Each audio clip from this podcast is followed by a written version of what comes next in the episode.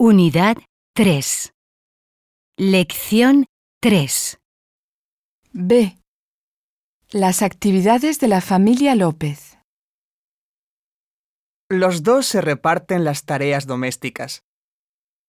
Merche prefiere preparar la comida, pero su marido friega los cacharros. Los sábados van de compras juntos.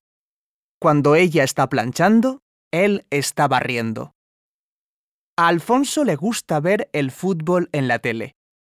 Y Merche prefiere leer, pero a los dos les gusta mucho el cine. Laura cuida de la habitación que comparte con su hermanita. Raúl prefiere jugar con su videoconsola que estudiar. Pero es él quien va a sacar el perro de paseo cuando vuelve del cole.